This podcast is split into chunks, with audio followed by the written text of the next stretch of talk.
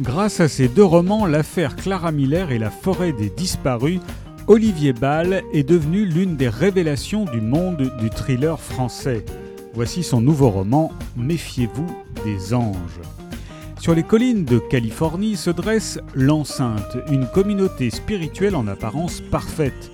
Paul Green, ancien journaliste cabossé par la vie, est persuadé que la jeune femme qu'il recherche est enfermée entre ses murs.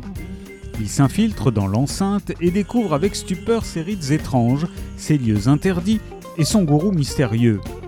Au même moment, à Los Angeles, l'inspectrice Sarah Shelley est appelée en urgence. Le cadavre d'une jeune femme vient d'être découvert entièrement tailladé, impossible de l'identifier. Elle serait morte vidée de son sang.